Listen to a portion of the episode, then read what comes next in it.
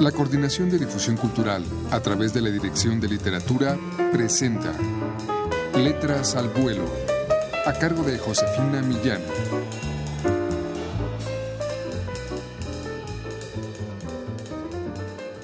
¿Qué tal amigos? Muy buenas tardes.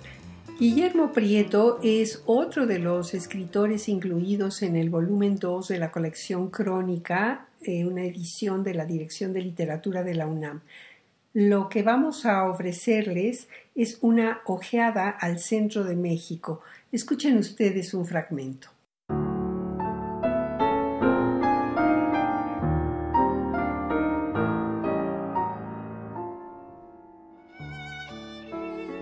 El que haya leído con detenimiento la novela de Nuestra Señora de París por el inmortal Víctor Hugo, jamás olvidará aquella descripción viva, animada y fantástica de la iglesia de Notre Dame, ni aquella omnipotencia de imaginación con que dota de pasiones, por decirlo así, a la arquitectura, de fisonomías a sus órdenes, y encuentra en los artesones y columnas los rasgos característicos de una generación o de varios siglos. Este pensamiento filosófico en sí mismo me trae alborotadas las mientes días A y los postes de las esquinas y los canalones de las azoteas. Quiero que me revelen la vida, las pasiones, las metamorfosis de esta capital, que aunque joven, ha sido alegre y versátil como la que más, y ha materializado, por expresarme así, las pasiones y los caprichos de sus moradores. Hubo un tiempo de esclavitud y de estupidez.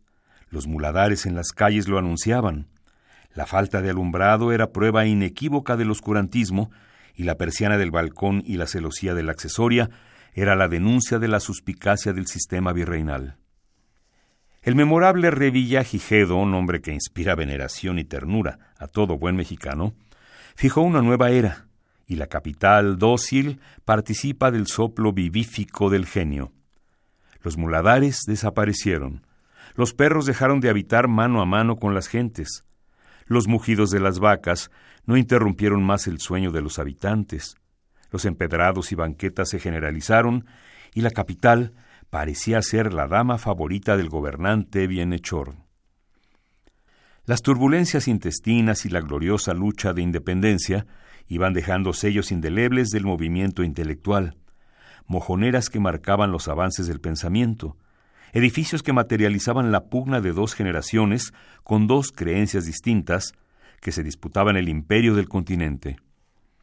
Y aquella capital heterogénea era el símbolo de la heterogénea población, transitaban aquellas banquetas, neutrales zapatos tapetados y botas a la napoleona como las de Venegas, hombres de calzón corto y hombres de pantalón de punto, y tal cual chapín entre multitud de breves zapatitos bordados de oro o con ricas mancuernas.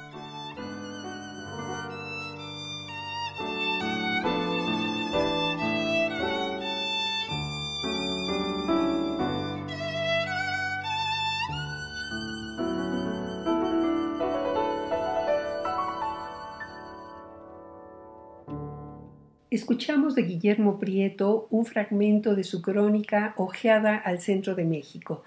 La virtud de la crónica es que nos sumerge en los usos y costumbres de la vida cotidiana de la época que se reseña.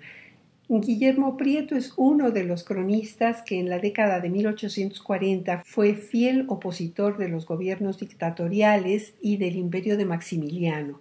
Se le considera un héroe liberal y él es uno de los integrantes de este segundo volumen de crónica que pueden ustedes adquirir en todas las librerías de esta universidad o llamar al 56 22 6202.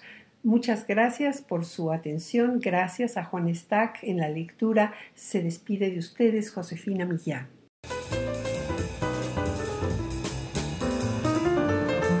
La Coordinación de Difusión Cultural a través de la Dirección de Literatura presentó Letras al Vuelo, a cargo de Josefina Millán.